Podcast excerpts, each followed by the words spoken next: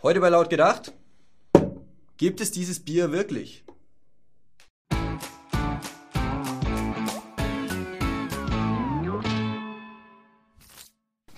Es ist soweit. Gibt es das berühmt-berüchtigte IB-Bier wirklich? Freunde, habt ihr das wirklich geglaubt? Habt ihr wirklich geglaubt, dass hier eine metapolitische Jugendbewegung ein Bier rausbringt? Die haben doch genug zu tun mit Aktionen und so weiter. Das ist kein Alkoholikerclub. Also ich frage mich wirklich, was nimmt denn ihr alle? Außerdem, ihr sollt nicht immer alles glauben, was da an der Glotze läuft. Ein Anschlag erschüttert die St. Petersburger U-Bahn. Das Mitleidsgejammer nach Terroranschlägen kennen wir schon. Wir berichten hier schon gar nicht mehr über solche Themen, weil Terrorismus schon zu etwas Alltäglichem geworden ist. Das sieht man auch daran, dass das Brandenburger Tor in erstaunlicher Regelmäßigkeit in den Farben des Staates eingefärbt wird, in dem der islamische Terrorismus wieder mal gewütet hat.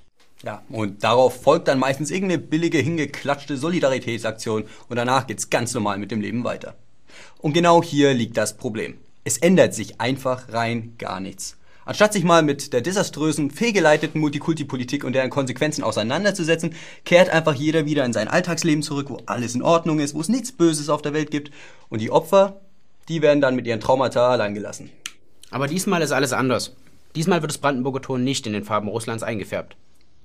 Als Grund hierfür wird dann genannt, dass St. Petersburg ja keine offizielle Partnerstadt von Berlin wäre. Was mich dann doch ein wenig wundert ist, nach dem Anschlag in Orlando hat man das Brandenburger Tor dann auch erleuchtet, nur mit den Farben der Schwulenbewegung. Da hat es also scheinbar keine große Rolle gespielt. Aber vielleicht, ja, vielleicht will man auch einfach den Terroristen gerade im Wahljahr nicht so viel Aufmerksamkeit schenken.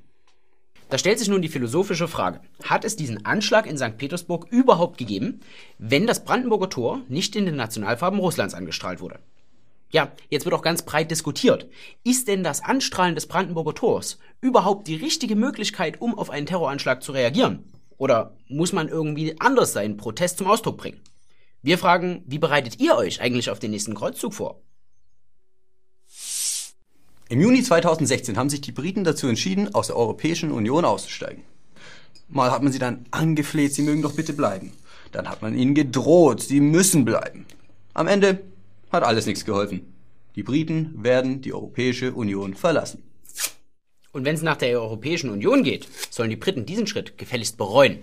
Da soll ein Beispiel exekutiert werden da, ja? Schön mal zeigen, wo der Hammer hängt. Ha? Soll ja ja kein anderes Land auf die Idee kommen, aus der EU auszutreten, du. Exempel statuiert. Ruhe. Bei den Austrittsverhandlungen sieht sich die Europäische Union in einer deutlich stärkeren Position. Denn neue Abkommen sollen nicht verhandelt werden, sondern gewährt werden. Ja, äh, mal ganz im Ernst, was haben wir denn eigentlich jetzt genau von dieser EU? Gerade so als Jugendliche. Vor Jahren haben die ja versprochen, ihr kriegt einen Job und eine Ausbildung und ein Praktikum noch zwischendrin. Ja, außer Spiel ist nichts gewesen, Freunde. Ja, da, da, von diesem sogenannten Jugendförderungsdings da, da kam nichts mehr rum. Guck mal, wir, wir müssen YouTube machen, um ein bisschen Fame zu bekommen. Gibt's doch nicht. Danke, EU. Stichwort außer Spesen nichts gewesen, so sieht es auch der britische EU-Abgeordnete King Cool Farage. Bei den zehn Austrittsverhandlungen droppte er folgende Punchline. Sie benehmen sich wie die Mafia. Sie denken, wir sind eine Geisel? Das sind wir nicht. Es steht uns frei zu gehen. Wir bekommen einen Erpresserbrief. Und genau währenddessen denken die Justiztypen von der EU, dass es prinzipiell möglich wäre, dass die Briten zurückkommen. Dafür müssen die aber schon auf die Knie gehen. Jungs, bleibt bitte stabil. Ja, kommt da ja nicht zurück, knickt nicht ein. Also jetzt nicht nur für euch, sondern vor allem auch für uns. Für ganz Europa. Für alle. Spätestens seit Maria Ladenburger in Freiburg durch einen Flüchtling ermordet wurde und dem Ganzen nur eine regionale Bedeutung beigemessen wurde, dürfte eins klar sein. Vergewaltigungen gehören im multikulturellen Deutschland zur Tagesordnung und sind überhaupt gar nicht mehr erwähnenswert. Diese Woche bekam jedoch so ein Fall wieder überregionale Bedeutung. In Bonn wurde ein junges Paar beim Zelten überfallen.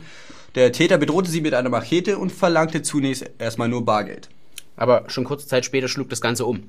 Er vergewaltigte sie und drohte eben halt, sie umzubringen, wenn der Freund einschreiten würde. So musste er eben tatenlos zusehen. Der Täter ist auf der Flucht und wird auch nach wie vor gesucht. Und wie es oftmals so ist bei diesen bedauerlichen Einzelfällen, wird der Täter als dunkelhäutig beschrieben. Im Netz wird jetzt ganz heiß darüber diskutiert, was der Freund hätte machen können. Die einen sind ganz bei ihm und sagen, natürlich, das Leben von ihr war bedroht, da kann er nichts tun, da muss er daneben sitzen. Andere sagen, was ist denn das für ein Dulli, dass er da gar nichts geschissen kriegt und einfach nur daneben sitzt, während seine Freundin vergewaltigt wird.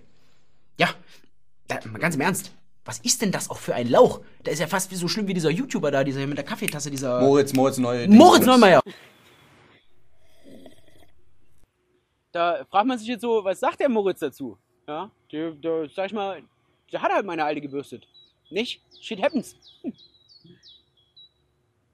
Vielen Kommentaren zufolge hätte die korrekte Reaktion auf diesen ganzen Vorfall so aussehen sollen.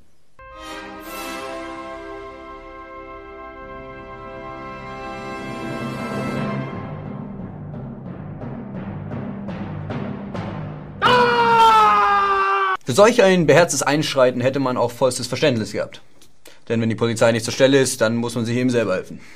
Könnte man meinen, dem ist aber nicht so. Das zeigt uns ein Fall aus dem sächsischen Arnsdorf. Dort war folgender Sachverhalt am Laufen. Eine Kassiererin wurde von einem Flüchtling belästigt.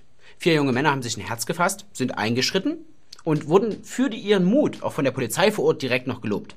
Aber als ein Video davon ins Netz gestellt wurde und die Medien darüber berichtet haben, naja, da wurde dann halt Anklage wegen Freiheitsberaubung gegen diese vier Männer erhoben. Da kam Weisung von oben. Ja, Freunde, unter diesen Umständen muss man sich auch nicht wundern, wenn die Leute in Zukunft wegschauen und einfach keinen Bock mehr auf Zivilcourage haben. Und von solchen Vergewaltigungen wie in Bonn werden wir wohl in Zukunft noch öfter lesen. Jo, das war's mit der Folge. Dankeschön für alle, die uns schon bei Patreon und PayPal unterstützen. Und danke an die, die es noch tun werden. Und hier, teilt doch mal die Scheiße jetzt hier und kommentiert und abonniert und liked und wie auch immer. Wichtig, wir sehen uns bei der Jennifer Rostock Tour. Und nächste Woche wieder bei Laut gedacht. Bis dann.